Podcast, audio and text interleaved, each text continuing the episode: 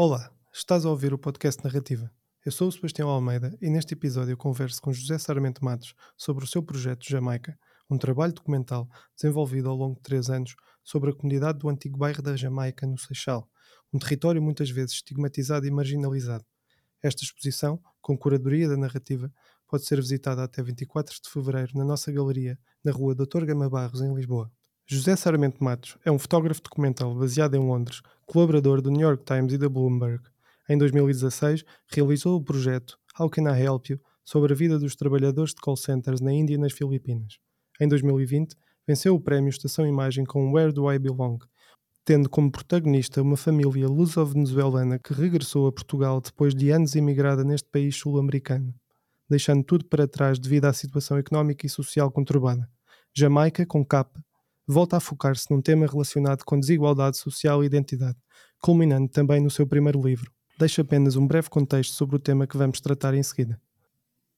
O bairro da Jamaica ocupou o Vale de Xíxaros desde os anos 80, depois de a construtora responsável pela urbanização ter falido e abandonado o projeto no final da década de 70.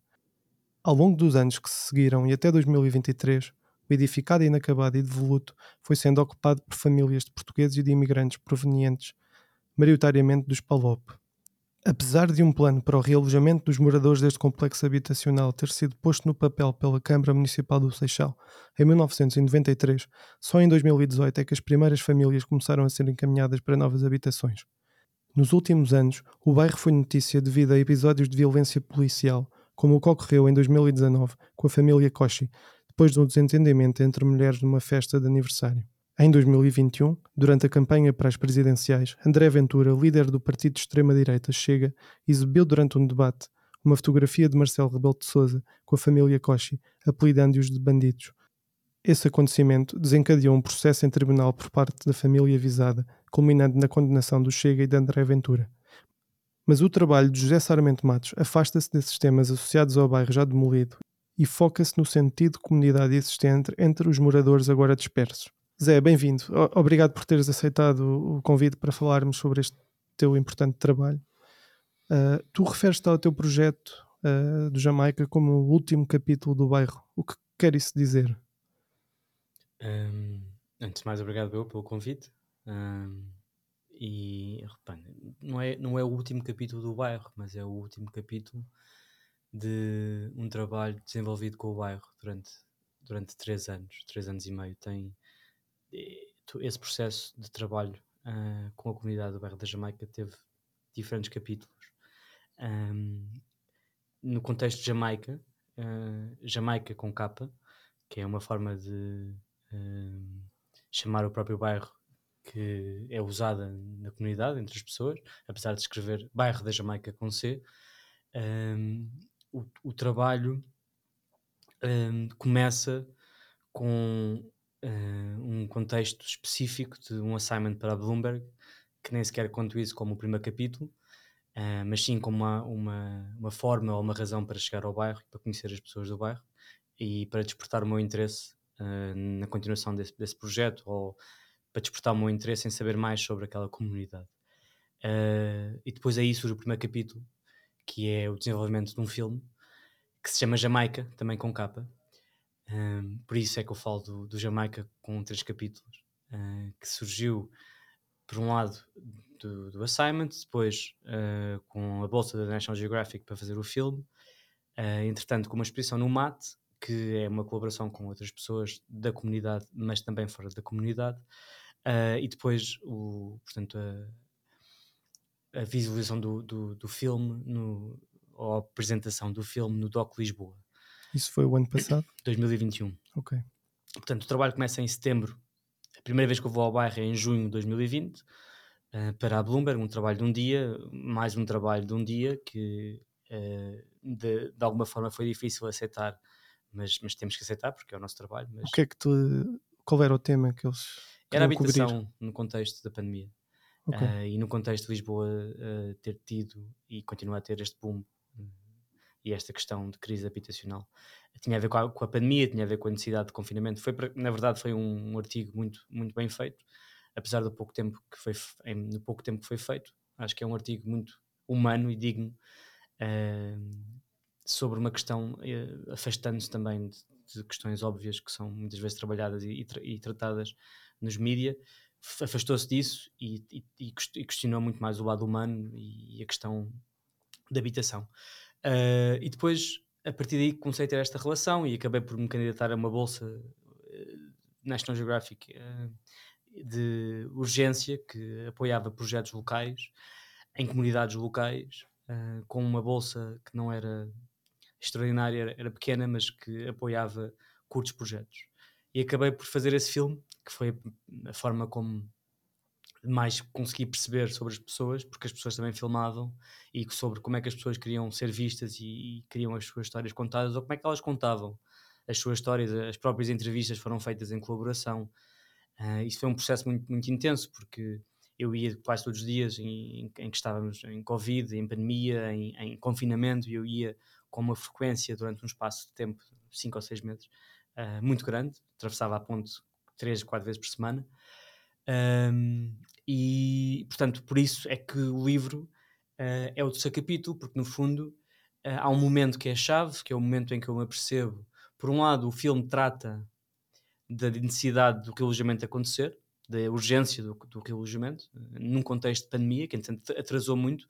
O, o mesmo 2018, que foi o principal prédio, o prédio maior, demolido e as pessoas realojadas, era suposto ter acabado em 2022 e faltavam outros cinco prédios, uh, não, seis blocos.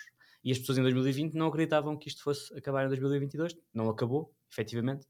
Acabou em 2023, mas as pessoas estavam em pânico e achavam que nada ia acontecer e, tinham perdido a esperança, ainda mais numa, necessidade de estar em confinamento. Depois houve um, um, um, mais um aparato policial em maio de, dois, de 2020. Basicamente, houve alguns casos de Covid, como há em muitas zonas, e decidiram fechar o bairro. Cerco sanitário, não é? Recordo que é uma coisa surreal, depois afetou as pessoas, porque houve, há uma pessoa que faz parte do trabalho, faz parte do livro, que sofreu de discriminação numa, numa clínica privada por ser do bairro da Jamaica, grávida. Basicamente, ela tinha uma, uma receita de, do centro de saúde para ir fazer exames ali, àquela clínica, e não foi vista porque vinha do bairro da Jamaica, porque está lá, Val de Xixas, namorada da pessoa, e uma pessoa grávida que não, não pôde fazer os exames que era preciso. Uh, Portanto, isto, isto é o, o, impacto que estes, que estes aparatos policiais criam e a forma como os meios de comunicação os noticiam cria este impacto e afasta ainda mais as pessoas da sociedade e, e discrimina ainda mais as pessoas nesse contexto. Eu queria só voltar um bocadinho atrás. Uhum. Tu falas na, no teu livro, no, perdão, no, no, teu filme, um, isso foi um ponto de partida para um projeto que tu tinhas idealizado ou acabou por ser uma coincidência? O filme? Sim, porque tu fazes segundo o que eu percebi, entrevistas exploratórias com os moradores, uh, e de certa forma pareceu-me que isso pudesse ter sido uma espécie de base para depois estruturares o teu projeto fotográfico. Sim, eu acho que eu, eu trabalho, eu tenho uma forma de fotografar que às vezes não funciona uh, e muitas vezes não, não tem funcionado, que é exploratória uhum. de, de, um processo que vai ao longo do tempo. Uh, isso é uma vantagem quando as coisas terminam bem, mas às, às vezes é difícil porque é difícil fechar e por isso é que eu gosto de falar neste contexto de capítulos, porque são 3 anos e meio, podiam ter sido 10 anos se o bairro não tivesse sido realojado. Esta exposição não ia acontecer e o livro também não saía agora. Um, no caso do filme e no caso das entrevistas, a minha proposta para a Bolsa, eu não me comprometia a fazer um filme. Eu comprometi-me a fazer uma peça multimédia em que ia, uhum. de alguma forma, conseguir ter formas de colaboração com as pessoas, em que as pessoas iam filmar ou uh, escrever ou contar a sua história à sua maneira. Mais tarde, com a colaboração de um músico local, o Kid Robin, que acabou por fazer parte muito grande do trabalho, escrevendo a Perspectiva, que é um tema produzido e escrito para, para o filme, Jamaica, e a perspectiva acaba por ser a, a, o momento em que eu percebo que isto tem que ser um filme. E aí começa, uh, no fundo, o meu caminho para o filme. Mas ao mesmo tempo eu fotografo todos os dias que estou lá, Muitas das fotografias que estão no livro são desde essa altura. Uh, terminaram em outubro de 2023, foi a minha última fotografia, que é precisamente a última fotografia do livro.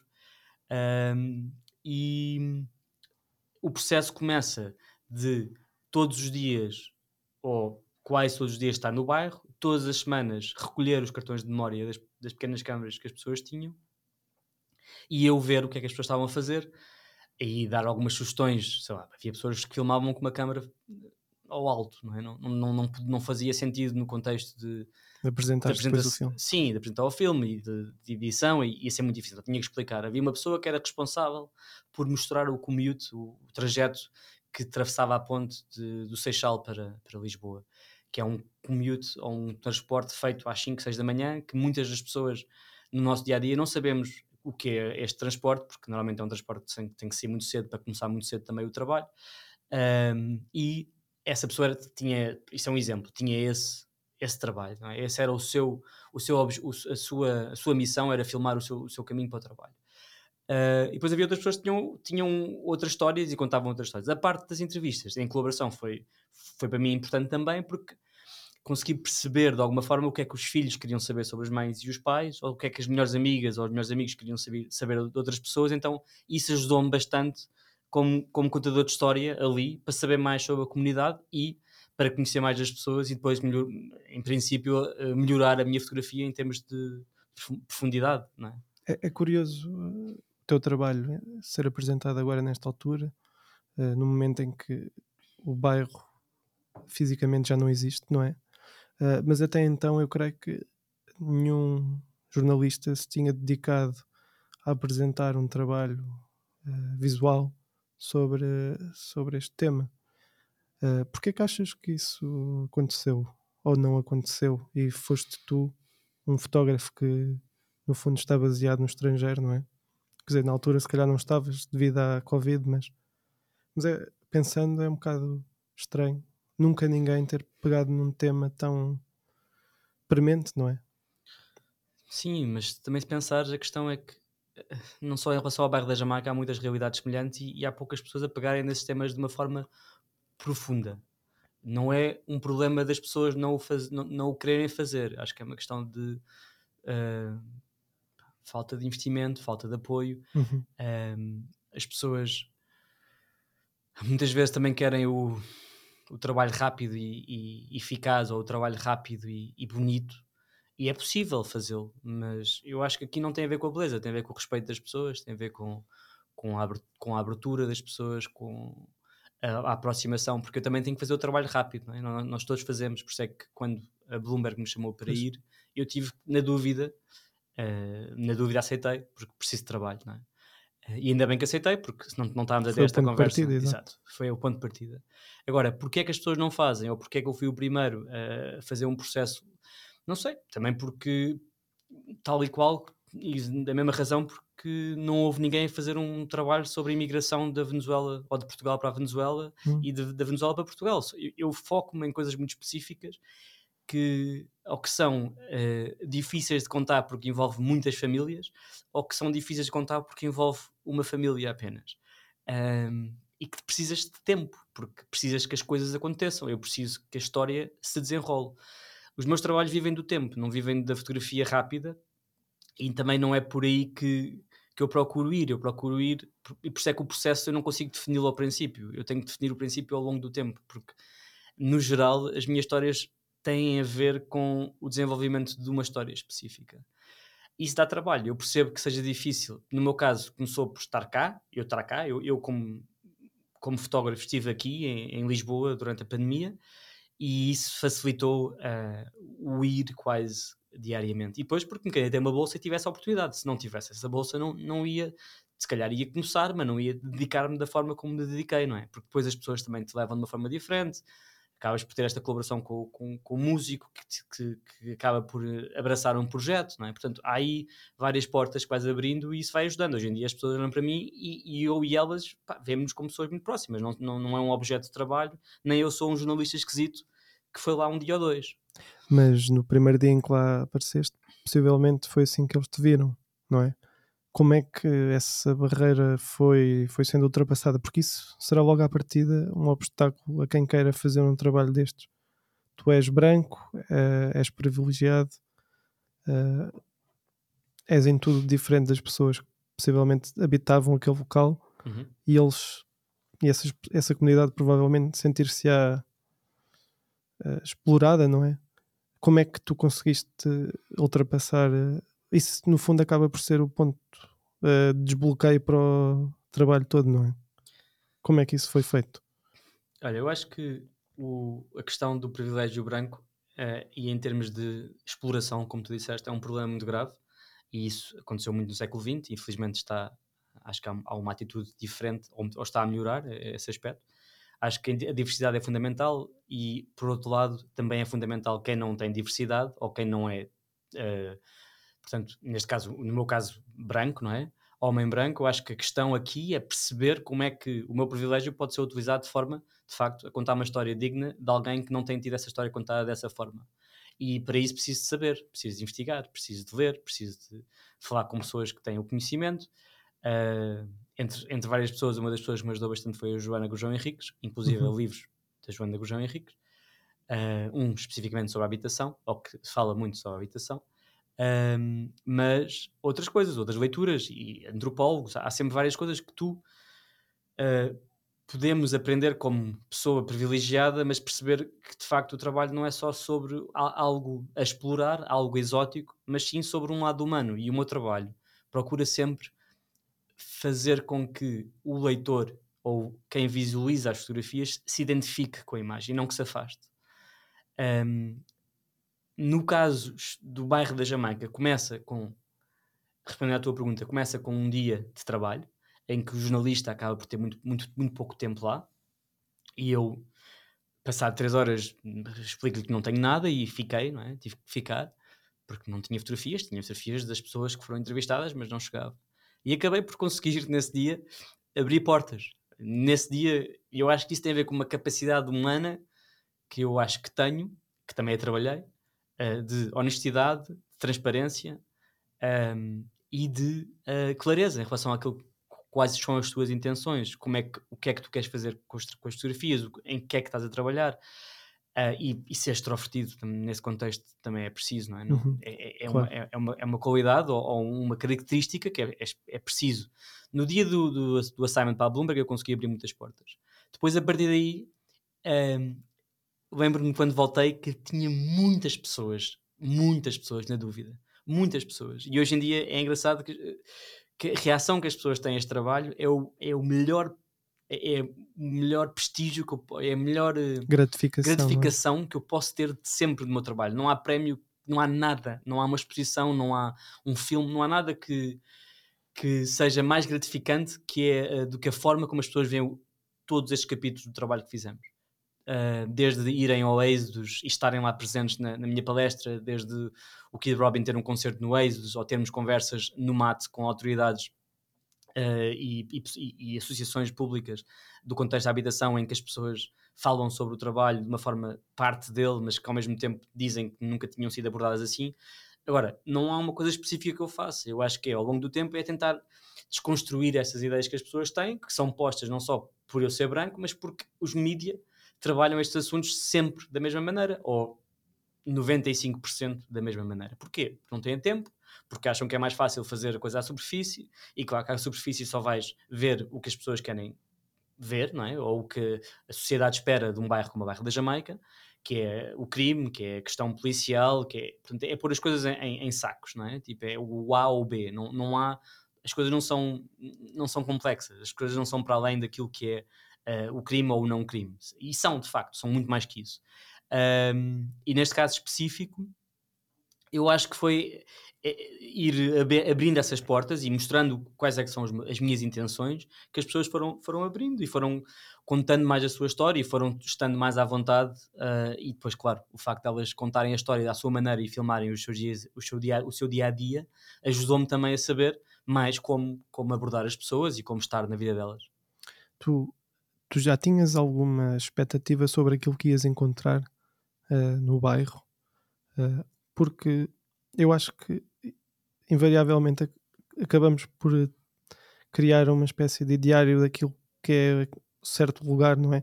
Ainda para mais um lugar que era tão visualmente marcante, com os blocos em cimento, não é? Uh, isso para um fotógrafo também pode sempre interferir um bocadinho, acho eu. Sim, eu, eu estudei fotografia e, e, quando estudei no mestrado lembro-me da necessidade de termos referências para o teu trabalho. Eu acho que é, eu, eu tenho referências diversas de vários trabalhos e de vários fotógrafos. Eu tenho referências de coisas que não são fotografia. E neste caso específico, é muito fácil ter um, um, uma referência visual, como tu disseste, dos blocos. Uh, mas, tu, mas depois tu, também, também, vamos falar sobre outra questão, que é... Nós falámos há bocadinho que, em termos visuais, eu fui o primeiro fotógrafo a trabalhar de uma forma profunda com o bairro da Jamaica. Uh, e vou ser o único, porque uh, terminou. Ou está a terminar, falta muito pouco para terminar. Mas, nesse caso específico, eu tentei ir tábua rasa, porque, e tal como tentei no, no caso da Venezuela e Madeira, porque é um desenvolver de uma coisa. É um desenvolver de um trabalho e de um processo novo. É o meu processo, são semelhantes, têm coisas muito parecidas entre trabalhos para, para outros. Eu vou mudando, para melhor ou para pior, não sei, mas o meu trabalho vai mudando, a minha abordagem vai mudando, a minha proximidade com as pessoas vai, mudando. Mas a fotografia, em termos de, de referência, eu tenho-as, mesmo que não as vá procurando, mesmo que não vá fazer essa pesquisa necessária, mas evito-as, porque depois, na verdade, muitas dessas referências são do século XX com as quais eu identifico mais ou menos, muitas vezes menos, uh, em termos visuais, bastante, em termos de exploração da imagem ou do, daquilo que é o, o sujeito, não muito menos. Uhum. Portanto, eu tento procurar menos referências para um trabalho específico, quando as referências que eu tenho são referências muito diversas. Aliás, falámos sobre isso. Tu perguntaste-me sobre referências e eu não sei, eu tenho referências que, que, me satisfazem, partes de mim ou parte da minha fotografia e que me ajudam de forma diferente. Mas hum, outra questão que, que eu acho que é, que é muito interessante ver respondida. Uh, quem são as pessoas que, que o teu trabalho dá a conhecer? Quantas pessoas fotografaste? Ou famílias? Uh, de um universo de 700 e poucas pessoas, não é? Que era a comunidade que compunha o bairro. Obviamente tu não tiveste possibilidade de chegar a todas, mas, mas quem são estas pessoas que a exposição mostra e que o livro também dá a conhecer? Então, eu, em termos de famílias, no total, fotografei muito mais do que aquelas que vemos eu acho que devo ter fotografado talvez 15 ou 20 famílias, um, mas foco-me maioritariamente em 10. Até foram mais que 20, só, talvez 30 famílias, e foco-me maioritariamente em 10.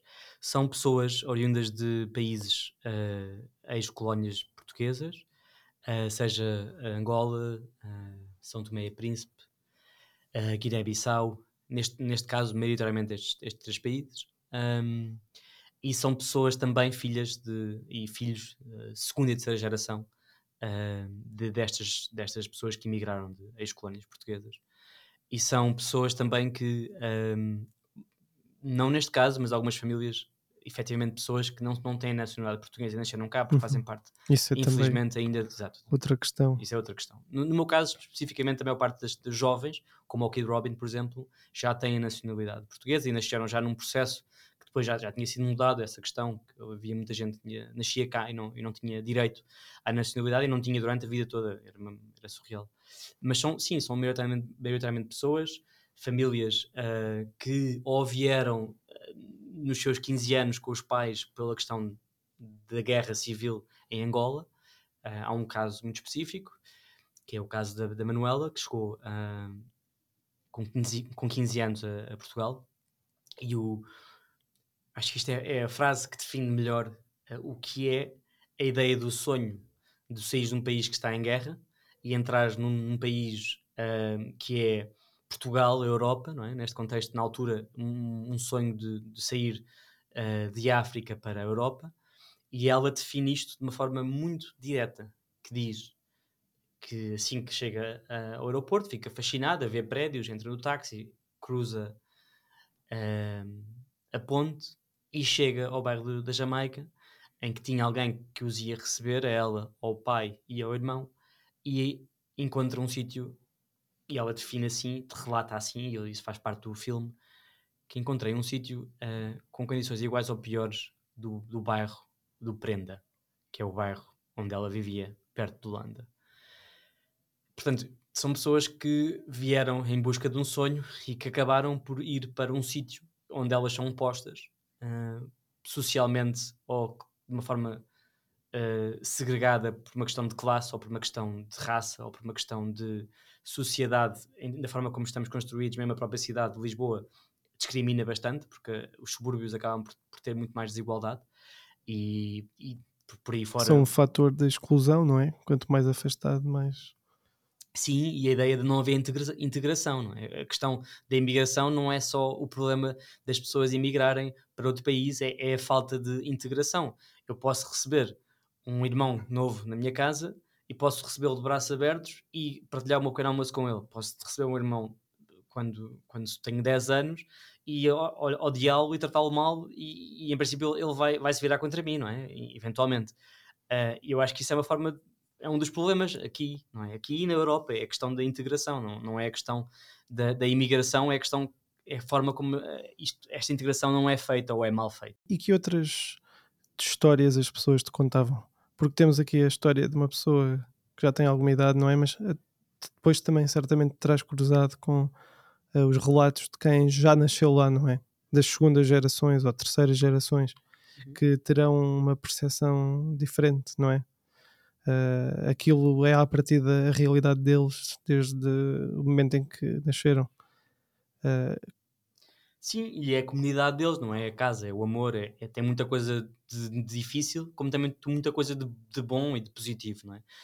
Mas, por exemplo, na música perspectiva, o Kid Robin fala mesmo uh, sobre o outro não perceber o, o, que eu digo, o que ele está a dizer, e há um, uma frase, agora não sei a frase de cor, mas também está no livro, porque a letra está escrita, por ele, em que ele diz que quando ele nasceu o pai dele estava preso.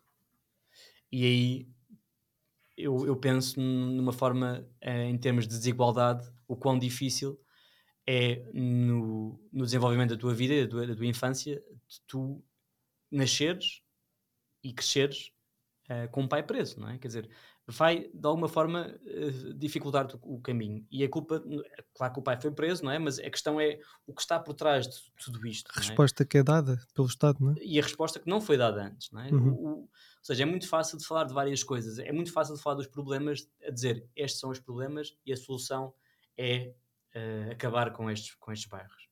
Mas o problema não é só esse. O problema é o que é que leva aos problemas. O que é que leva, e é o que estávamos a falar antes, é a falta de integração, é, é, o, é, é a exclusão, etc. Mas essa, o que tu dizes de o problema ser a existência do bairro e, portanto, a solução ser a, seu, a sua demolição, isso acaba por continuar a ser eh, algo que, neste caso, a autarquia do Seixal defende. Uh, para eles é importante uh, acabar com, com o bairro e, e portanto eles dispersaram os moradores, mas agora vem se calhar a fase mais complexa, não é? Como é que vamos garantir a integração destas pessoas que anteriormente viviam em comunidade, ainda que numa comunidade, enfim, com problemas de habitação, eh, de segurança para os próprios moradores. Eh, eu nem falo da questão da criminalidade, porque acredito que a criminalidade não ocorresse no bairro. Sim, exato. Sim, e, e, ocorre em qualquer zona, quer dizer, ocorre em, em, vários bairros. Ocorre. E a questão de, de, de uh, rotular as coisas, sei lá, eu lembro-me de pensar sobre uma questão de tráfico de droga, eh, quantos bairros que não são necessariamente difíceis de, de viver, que não têm problemas de habitação, em que existe um tráfico de droga muito grande, claro, é? claro. especificamente. Uh, ou, ou, outras coisas, mas em relação à, à integração agora, ou, ou pós-bairro da Jamaica, esta escolha de. Isto foi feito em Assembleia e a escolha das pessoas serem integradas assim, serem realojadas assim, foi uma escolha das pessoas. Ok. E. Mas elas puderam decidir em que local querem. Não, uh... escolheram. Eu tenho muitas críticas à Câmara do Seixal, como tenho algumas coisas positivas. Uma delas é que efetivamente fazer, fizeram o alojamento, tarde ou, ou cedo, fizeram mal, com algumas coisas muito mal feitas, sim, uh, mas uma delas bem feitas foi de facto uma das coisas que as pessoas queriam era ser realojadas, chama-se realojamento integrado. E atenção que há um bairro, é o, o próprio bairro da Jamaica é um bairro em, em, altura. E isso faz com que o bairro, em termos de espaço, comprimento, seja mais pequeno. É que era um espaço relativamente pequeno. Portanto, quando um bairro é em altura, é muito mais fácil essas pessoas também, de alguma forma, já serem integradas na sociedade. Elas não vivem ali, isoladas. Elas são isoladas num contexto suburbano, mas elas já viviam bastante integradas no contexto social. Há muito, muitas outras comunidades que são, uh, portanto, de uma arquitetura uh, flat, uhum. plana, em que são mais extensas e que sim têm um problema de, de, de integração maior, porque se calhar vivem mais isolados na sua própria comunidade. Mas neste caso eu acho que esse, esse, esse, essa questão não se coloca e, e, acho que a integração atualmente é, é está boa, a está feita. a ser bem feita.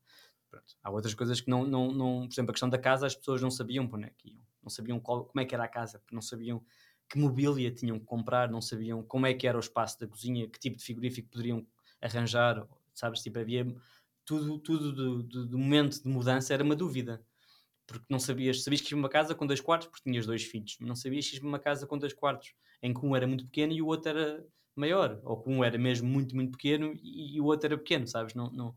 Mas pronto, a questão do, do, da integração e do, da forma como foram realojados acho que foi a certa e acho que foi o que as pessoas queriam.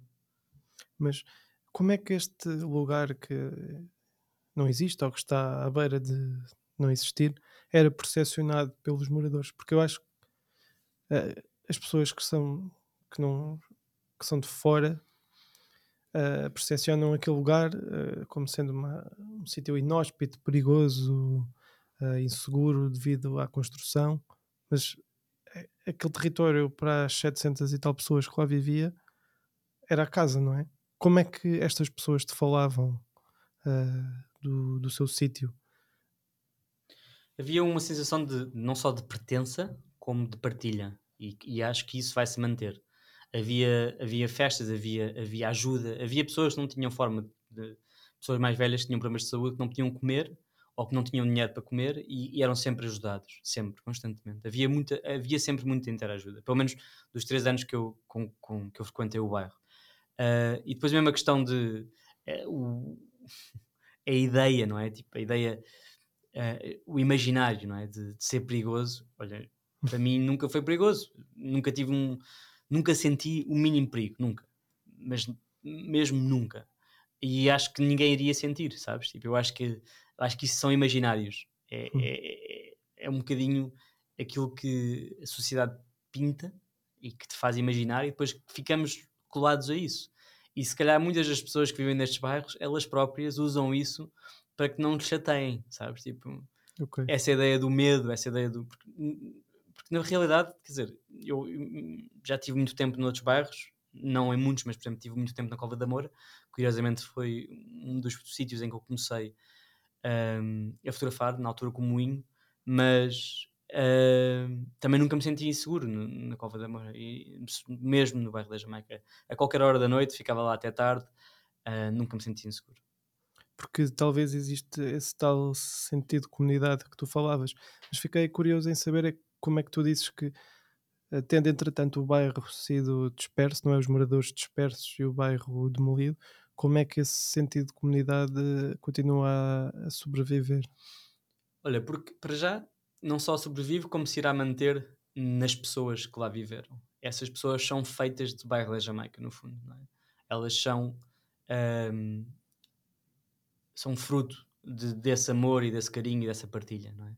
E depois porque as próprias pessoas ainda tentam, havia, havia um projeto feito com o, o Chão, que é um grupo de antropólogos e de uh, investigadores, com, com outro, com, com um arquiteto que é o Paulo Moreira, havia um projeto para fazer uma, uma reabilitação do, do espaço que era a Associação de Moradores do Bairro da Jamaica e conseguir uh, transportar essa associação para outro sítio um, de forma a que mantivéssemos um espaço. A Câmara do Seixal decidiu destruir esse espaço e, portanto, era um espaço que estava a ser desenvolvido com, com apoio do Estado, da Câmara, do, do, do Estado, do Governo, fazia uhum. parte de um, de um plano que é os bairros saudáveis e havia a ideia de fazer esse espaço como um espaço da comunidade. Infelizmente, uh, não vai acontecer.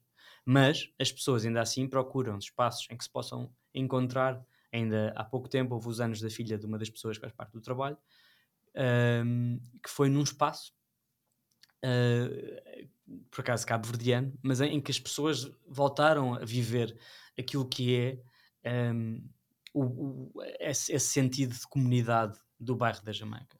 Mas eu quando digo que vai ficar, eu acho que vai ficar acima de tudo nas pessoas, naquilo que elas são feitas e naquilo que elas cresceram, tal como eu sou de Sintra e vou crescer com. Há sempre coisas que vão, vão, vão comigo para onde, onde eu vá, de, de onde eu cresci, não é? De, eu acho que isso é, é, é uma coisa que fica contigo. Um, este trabalho que tu apresentas, eu acho que retrata uma realidade social bastante complexa e, e, e, e, no fundo eu acho que espelha um pouco também a realidade do que, que é transversal a, a outros bairros, uh, pelo menos da, da, da, área metropolitana de Lisboa. Um, eu nunca sofri situações em que me sentisse uh, racializado, mas eu sei que em algum, alguns artigos que li sobre, sobre este teu trabalho, que tu foste dando pequenas entrevistas, uh, tu falas um bocado sobre estas questões uh, do, dos moradores serem ra racializados, da violência policial, da violência uh, psicológica ou mesmo física que decorreu nas, no, nos dias em que os realojamentos eram realizados. Uh, porquê, que, porquê que isso aconteceu e de que forma é que essas situações foram, uh, foram ocorrendo? Eu acho que é a ideia de white savior, logo à partida, é um erro hum. quando tu abordas uh, os direitos humanos das pessoas. A partir do momento em que tu trabalhas o direito humano e queres ajudar alguém, se usares a tua raça como o salvador branco, logo aí é uma coisa que está errado e é uma coisa que eu vejo muito nestes processos de relojamento a acontecer. Mas era isso que os moradores sentiam, então, que, o, que as entidades uh, públicas apareciam como salvadores ou vamos resolver o vosso problema. Sim, exato. E, e que não eram tidos em conta, é isso? Não, a partir daí davam a ser tidos em conta, mas mesmo nesse momento de relojamento era um, um, processo esquisito e estranho para as pessoas. Não era um processo tipo o tacto, o tato não era próximo, sabes? Tipo, hum. não era porque vá que todas as reuniões que tiveram, todas as várias reuniões, os vários adiamentos que tiveram com as, com as associações do bairro, com as pessoas do bairro, sempre, sempre foi de uma forma tipo foram postos de lado, mas o próprio relojamento, sei lá, tipo, imagina, imagina tipo, pessoas que vivem num prédio em que têm uma cozinha e que já cozinhavam, de repente estão a ser ensinadas como é que se ligam um, um bico a gás. Uh, uhum. E a pessoa fica tipo, como assim? Mas você acha que eu nunca cozinhei? Uh, pronto, isso é uma. Outra é, por exemplo, a questão da polícia e a questão da, da forma como o aparato, o aparato policial nestas questões provoca e cria, não é provoca as pessoas, mas cria medo. É? Sim. Tipo, é, há ali uma tensão. Há uma é? tensão. Tu tinhas quatro ou cinco carrinhas de choque num dos primeiros realojamentos naquele processo. Pá, isso é mais do que num jogo de futebol. E tu perguntas, porquê é que há uh, polícias, polícia de choque num, num, processo de realojamento quando é uma coisa positiva? Porquê é que a imprensa é totalmente cortada o acesso num perímetro que não pode ver nada? Absolutamente nada. Eu sou a única pessoa que teve acesso a isso porque arranjei maneiras de o fazer, porque... Entraste Estavas com os moradores, no fundo? Não, nem isso, nem isso chegava. Okay. Tive que ficar lá, basicamente. Nem isso chegava. Isso, isso não era suficiente. As pessoas todas à vontade comigo, eu queria acompanhar esse processo delas irem para, para a Casa Nova e não era possível. Uma das, uma das vezes fui, fui retirado por dois polícias uh, da PJ às 8 da manhã do, do, próprio espaço fechado aos moradores, em que eu estava com pessoas e que tinha dormido lá nesse dia especificamente para poder documentar. E achei, bem, já, já aqui estou, em princípio está tudo bem e vieram-me vieram abordar e disseram, olha, desculpa, o senhor tem que sair. E depois as pessoas da Câmara do Seixal hum, diziam que era da polícia, porque a polícia não queria pessoas aqui, e a uhum. polícia dizia que era a Câmara do Seixal, que não queria. Nenhum jornal, nenhum meio de comunicação teve acesso a isto. Ou no segundo relojamento, em vez de eh, ficar lá a dormir, fui mais cedo e fiquei, fiquei o dia todo dentro de uns prédios, em que foi possível finalmente documentar mais famílias que não tinha documentado, nesse processo mesmo isso, uh, não há mais ninguém que tenha esse acesso, porque eu já eu, eu tinha, tinha que ter, era, era importante para este trabalho ter esse acesso. E isto é uma coisa que na verdade é, é ilegal, mesmo num contexto de uh, legalidade. Há uma pessoa que é uma advogada de vários moradores, não teve o acesso dado para acompanhar os seus clientes. é, é surreal isto para mim é mais grave do que muitas das, das, das, das, questões de racismo direto uhum. em que uhum. tu vês hoje em dia nas redes sociais, porque isto, isto é um racismo tipo estrutural. estrutural. É uma cena. Isto, isto me cria medo, assusta as pessoas, faz com que as pessoas se sintam um pouco ou nada uh, parte de, de uma sociedade. Outra coisa é, no final do, do, do, momento em que o bairro é demolido, ou os prédios principais, passado uma semana tu vês flores a crescerem, tu vês flores a serem plantadas, vezes um caminho todo bonito uh, de pedra da calçada a ser construído para as pessoas poderem passar, vês um parque infantil a ser construído. E há uma conversa que eu tenho em que o Kid Robin faz parte um, com, a, com a prova de contacto em que o Kid Robin fala disto. E é tipo, é surreal tu pensares o quão isto marca-te. Que é, Uhum. agora que saí daqui, passado 25 anos de viver aqui, é que eles decidem fazer um parque para as crianças. É que eles decidem pôr luz pública, que não tinha luz pública, não tinha luz, não tinha candeeiros públicos. É que eles decidem fazer um caminho para as pessoas passarem. Isto, para mim, isto é o maior racismo que tu podes ver, que é mesmo no momento em que tu tens a capacidade de fazer uma coisa bem feita, e que se calhar outras coisas podias ter feito antes, mas a- mesmo naquele momento a atitude é discriminatória e, Claro. e é, e é de criar um impacto estrutural nas pessoas, na vida das pessoas. Os moradores de certeza que sentem que o Estado lhes fal- falhou, não é? Ou, ou, ou será que não, nem sequer têm essa consciência? Eu acho que neste caso eles direcionam muito para a Câmara do Seixal, especificamente, Uhum. sendo o Câmara do Seixal uma representante do Estado também, não é? Mas acho que eles direcionam muito para a questão da Câmara do Seixal. Mesmo, mesmo atualmente, os moradores sentem-se numa situação, os poucos que faltam por ser realojados, sentem-se, e, e tem uma advogada, tem, tem uma advogada nesse processo, sentem-se ahm, ameaçados neste momento porque não é ameaçados, mas basicamente as pessoas estão a, a fazer fim-capé, entre aspas, desculpa a expressão, porque há certas pessoas que não, não estão-lhes a ser dadas casas ah, neste momento e que estão lá, ah, nesse- nesses dois prédios que faltam ser Uhum. realojados, que são pequenos, que são de fora. Eu, eu li que em julho faltava alojar cerca de 39 famílias. Não sei se essa situação, Sim, entretanto. a de julho mantém-se, e a outra de outubro, que são dois prédios Ok. pequenos, em que está uma das pessoas que faz parte do trabalho, que já tem casa, mas essa pessoa, não vou dizer o nome ah, agora aqui, mas essa pessoa é uma, uma, uma lutadora e uma mulher incrível que está, foi ela uma das principais ah, ah, membros de- de- da comunidade que decidiu contactar um advogado e pôr uma previdência cautelar para que as outras pessoas que não têm casa, as outras famílias não têm casa e algumas pessoas são pessoas doentes, são pessoas que a, razão para não dar casa é só porque não, não vão ter casa. Ahm, enquanto estas pessoas não forem relojadas, ah, que há uma previdência cautelar para que os prédios não, sejam, não ser sejam demolidos. Ok. ok? O que é que a Faz Câmara sentido, claro. faz sentido? O que é que a Câmara fez? Ah, e é uma dessas advogadas, nem ela pode entrar no processo de realojamento. Esse processo de outubro, a advogada não podia entrar, Está presente? está presente Ok. uh, quando está o relojamento a acontecer. E, entretanto, a estamos a falar aqui mais de política do que de fotografia, mas entretanto, a questão do, Mas já lá vamos. a questão do realojamento uh, ou da previdência cautelar, a Câmara diz que enquanto essa previdência cautelar não for tirada, que uh, nem as pessoas que já têm casa vão ser realojadas. Então, esta senhora que tem casa, ainda assim está a fazer luta, está a lutar pelo direito das outras pessoas de ter casa uh, e sabe que não, não está a ir para uma casa com melhores condições uh, devido à sua luta ou devido à, à defesa pela luta dos outros. Uh, e a Câmara está a fazer este- esta, esta, esta pressão e já há muitas pessoas, umas contra as outras, não é? No- no- no- nessa, nessa parte do bairro, inclusive é contra esta senhora. é? Uh, isto para mim, se isto não é racismo ou se isto não é uh, falta de tato humano, no Uhum. mínimo, não sei o que é. Sim, porque estes processos são realmente complexos de ser conduzidos, não é?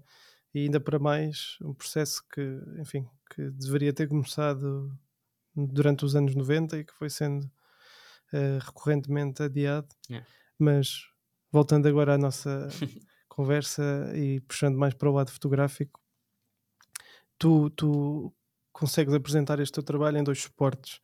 Um livro que, que entretanto eh, está à venda porque ehm, conseguiste eh, assegurar a tua campanha de crowd- crowdfunding e também a exposição que, que está patente na, na narrativa em Lisboa. Eh, estes dois formatos servem diferentes propósitos. Como é que cada um deles foi pensado e como é que pretendes que o livro e, por sua vez, a exposição atuem em quem se depara com esta história? Então, no caso da exposição, eu, eu espero que a exposição, durante os meses, durante os dois meses que está em exposição, eu espero que a exposição seja eh, um fator de conhecimento para, para quem não conhece a realidade do bairro da Jamaica ahm, e, por outro lado, um, um fator de reconhecimento das pessoas do bairro da Jamaica que vão à exposição. Ahm, há muitas pessoas que já foram realojadas há um ano ou dois e a reação dessas pessoas às fotografias que estão no, no- no livro e na exposição tem sido incrível. Que é, tipo, como é que foi possível viver aqui tanto tempo? Então, para mim, a exposição é para informar e contar a história das pessoas, deixar esta memória durante os dois meses, que as pessoas podem, elas próprias podem se ver, mas também informar, fora do contexto do bairro da Jamaica, quem uh, de alguma forma pode ter ou não uma ideia pré-concebida daquilo que na ideia imaginária criaram sobre o que seria o bairro da Jamaica ou sobre o que esperam do bairro da Jamaica, de acordo, que, de acordo com o que a sociedade ou os meios de comunicação no geral normalmente uh, utilizam como semântica principal uhum. para definir estes bairros. Uh, no teu trabalho, uh, pelo menos no livro, sobre aquilo que já falámos entretanto, a música é uma parte importante da história do bairro, das pessoas que, que lhe deram vida. Uh, como, é que, como é que esta componente está presente, pelo menos na, na, na exposição? Uh, durante durante este, todo este processo até agora tem havido esta colaboração com o Kid Robin e no livro especificamente era muito importante antes da exposição era muito importante ter o cunho dele não só o Jamaica é escrito por ele como uh, a letra da música perspectiva foi escrita à mão para estar no livro. E na própria exposição uh, foi decidido pela narrativa e por mim que uh, a própria, a mesma letra seria reescrita para estar em, em, exposição e para as pessoas poderem ler. E há também uma forma das pessoas poderem ouvir a música da forma como quiserem, no, no seu próprio telefone, no sua, nos seus próprios headphones, não sei. Ok. É o Kid Robin este, este, acaba por ser uma personagem bastante central uh, na tua, no teu projeto, não é? Uh, pelo que eu percebi no, no filme e, no livro, e acredito que também seja na exposição. Isso foi algo consciente ou foi simplesmente fruto da, portanto, da ligação que vocês criaram? Eu acho que foi consciente e foi fruto da ligação. Eu acho que se não houvesse essa ligação quando nos conhecemos, não era possível esta colaboração. Uh, ele percebeu o meu trabalho sem nunca ter visto e eu confiei e percebi o trabalho dele sem nunca ter ouvido quando nos conhecemos. E acho que quando ele começou a escrever partes da letra e quando eu comecei a ver o, pr o primeiro capítulo da letra, eu percebi que isto era a direção certa na altura, em 2020. Uh, eh, e acho que desde aí o caminho tem sido sempre desenvolver mais colaborações de formas diferentes.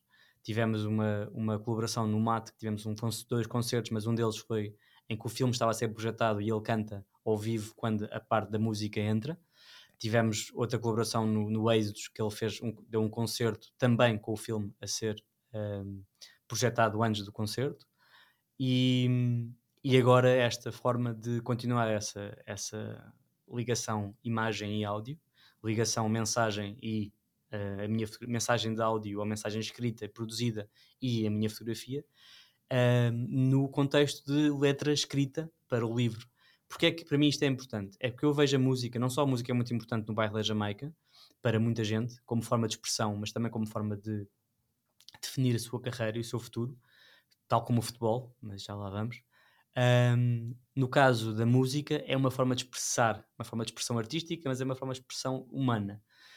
E a perspectiva é uma letra documental para mim. É uma letra que eu vejo-a como uh, um manifesto documental que o próprio Kid Robin está um, a contar a sua história e toda a história do bairro a partir da sua letra. Coisa que eu nunca poderia fazer ou nunca conseguiria fazer por mais tempo que estivesse lá. E não tem só a ver, neste caso, com, com, com o facto de eu ser branco ou com, com, o facto de não ser de lá.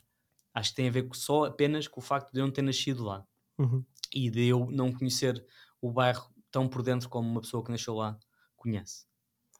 Um, achas que não faria sentido teres prolongado este. Ou seja, no início tu explicaste até bastante bem uh, o porquê de teres decidido terminar eh, a história neste, neste momento em que o bairro praticamente deixa de existir, mas não faria sentido uh, quereres levar eh, o trabalho adiante e mostrar como é que era a vida, como é que é a vida das pessoas agora nas novas casas. Uh, ou isso já seria assim uma espécie de interferência muito grande com a linguagem que tu tinhas anteriormente? Eu acho que não seria uma interferência, acho que seria, e, foi um desafio, porque eu fiz parte disso desde, 2000 e, desde outubro de 2022. Aliás, o livro tem, tem essa parte, na exposição não temos essa parte, porque se calhar visualmente era mais difícil de mostrar na exposição essa parte, em termos de contar a história, enquanto num livro e no próprio, no, no, no livro em, em particular, uh, tudo o que está no presente ou no, no tempo mais próximo uh, está, uh, portanto, em páginas que abrem. Isso é a minha forma de poder contar, portanto, é a história da comunidade à superfície e por dentro, quando abres a página para o lado direito, tens, portanto, a vida de mudança e nas casas novas. Um, poderia continuar, posso continuar até. Tenho, tenho continuado porque vou ficar, vou manter próximo das pessoas, como é óbvio, mas um, neste caso agora, especialmente agora, era fundamental que o trabalho saísse, uh, porque acho que não se pode esquecer que o bairro da Jamaica existe, existiu e que esta realidade uh, prolongou-se por anos de, em, em demasia. E acho que isso é importante, acho que é a altura certa para, para, okay. para publicar este um, livro. Tu és, no fundo, um fotógrafo que está baseado no Reino Unido, no Reino Unido, aliás, mas desenvolves muitas vezes projetos uh, em Portugal ou, uh, relacionados com a comunidade portuguesa e os locais onde ela está sediada, como fizeste com o teu trabalho da Venezuela. Uh, porquê, que, porquê que optas por este caminho no teu trabalho?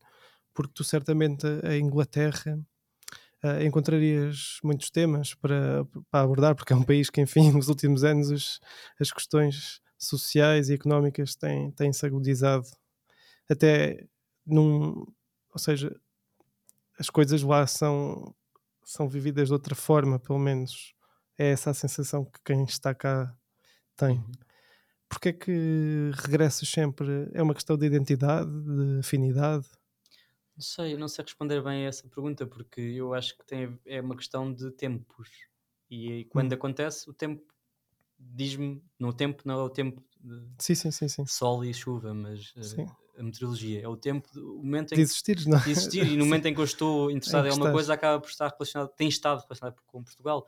Normalmente, normalmente está relacionada com o, onde eu estou mesmo. Sediado. Se, onde eu vou. Okay. O caso da bandeira, o caso da, da, Madeira e da Venezuela, nem sequer é Portugal continental, não é? Portanto, eu tinha que voar de Londres para a Madeira e de Londres para a Venezuela. Uh, e esse caso específico foi uma viagem à Madeira que eu me apercebi desse fenómeno de, de, regresso, de migração reversa, no fundo, e que comecei esse interesse. E, que, e normalmente são tipo viagens que eu uh, entro e eu não sei onde é que elas vão acabar. São assim, tipo, deixa ver onde é que isto vai parar. E de repente tenho 10 famílias e depois corto para 3 e depois tenho uma família e depois há uma senhora que está grávida e depois tenho que ter o processo final da, da, da terceira geração a nascer na Madeira, que era a pessoa que tinha, a mãe dela tinha nascido já na Venezuela. Ou seja, o espaço, para mim, ou onde estou, é muito importante. Em relação ao Reino Unido, eu vejo o Reino Unido como um sítio onde eu trabalho se calhar às vezes já tentei e já fiz trabalhos relacionados com o Reino Unido ou até relacionados com Gibraltar, que é uma, um território suburbano, uh, soberano uh, do Reino Unido, uh, e que acabaram por não correr em nada, ou acabaram por não, acabou por não acontecer nada sobre esse trabalho. Tenho outros projetos em desenvolvimento no Reino Unido, mas são projetos menos documentais e menos profundos e mais de fotografia estética e de coisas do dia a dia. Tu, tu, quando desenvolves um trabalho, qual é, qual é a tua expectativa para ele. Porque, não sei, eu não trabalho ativamente enquanto fotógrafo, portanto não, não sei, mas uh, um fotógrafo, quando desenvolve um trabalho, tem certas expectativas. Acredito que com este trabalho do Jamaica uh, tenhas cumprido aquilo que querias. Fizeste uma exposição, uh, conseguiste editar um livro, mas isso, quando se pensa um trabalho, ou neste caso, quando tu pensas, o que é, que é que tu queres alcançar com ele?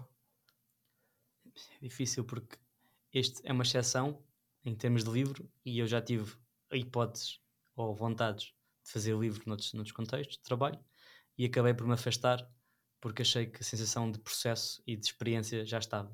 E é isso que eu procuro, é o processo, mais do que o, o produto final. Hum. E eu sei que há vários produtos finais que vão acontecendo ao longo do processo e são esses processos que me interessam. E, por exemplo, a questão que estávamos a falar um bocadinho quando eu percebo que as pessoas, neste caso específico, revêem-se e se identificam com o trabalho, isso para mim é, é, é a maior. Uh, não, não era preciso ver esta exposição na narrativa, não era preciso ver o livro, já tinha havido vários processos em que as pessoas uhum. se tinham sentido identificadas.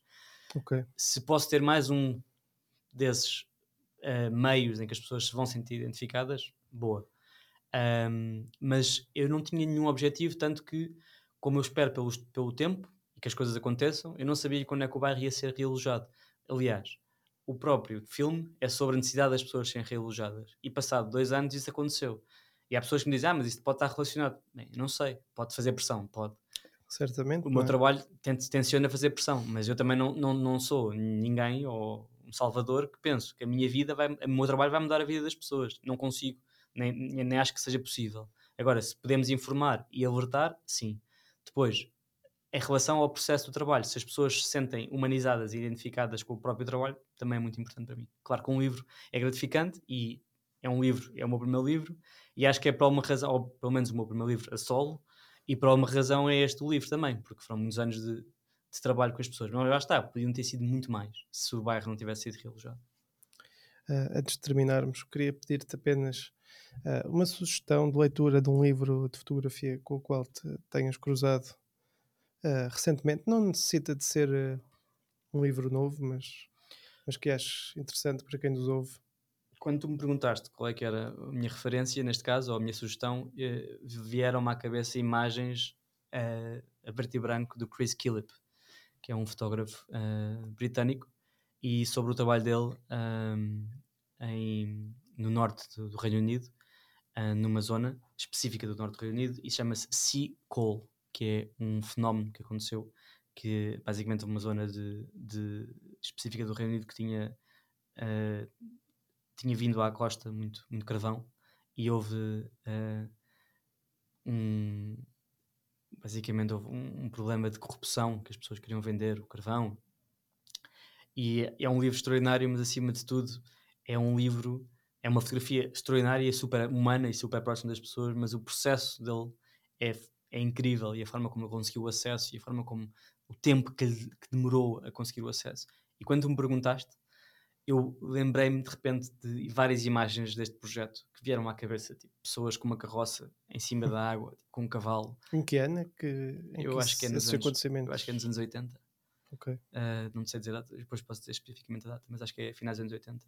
Pá, e é incrível. É, um, é, um, é uma coisa surreal, porque carvão no mar uh, e na praia é uma cena tipo tu não esperas. E depois é aquela realidade inglesa do norte de Inglaterra muito específica e com uma pobreza muito grande também. E, pá, e há várias imagens que quando eu penso num trabalho que me tem, de alguma forma, influenciado ou foi uma referência nova, é esse livro especificamente. Tu, tu na fotografia inglesa encontras uma forma, aquela fotografia social, não é? Que, que de certa forma tens um conjunto de autores que se calhar é, foram pioneiros uhum. ou continuam a ser. Paul, Paul Granham também, uh, o, o Don McCullin, quer dizer, há muitos, há muitos nomes ingleses que são esse livro ainda, ou seja, está disponível para venda? É está. uma edição recente? Sim, é uma edição recente. Foi feita uma edição ano passado, porque entretanto ele teve uma retrospectiva na Photographers Gallery, em Londres, e há uma, há uma edição recente de, desse livro, e há também um livro da retrospectiva com ah, todo sim, o trabalho. É um vermelho, não é? Yeah. Já sei. Zé, muito obrigado por, eh, por teres aceitado falar connosco. Um, Vemo-nos em breve. Obrigado.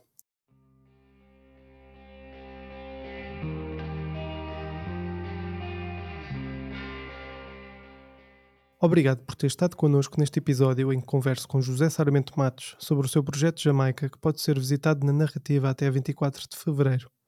Na nossa programação durante este mês, vamos ter várias coisas a acontecer. O lançamento do livro Uma Azeitona Bordada em Azul, de Rui Costa, que já esteve exposto na narrativa e foi o vencedor da última edição do Prémio Novos Talentos FNAC Fotografia, é uma delas. A apresentação do livro Photography in Portuguese Colonial Africa 1860 a 1975. Temos também uma mesa redonda sobre o tema da inteligência artificial, que contará com a presença de especialistas na área. Por fim, a 23 de fevereiro teremos a finissage de Jamaica com um concerto de Kid Robin às 19 horas.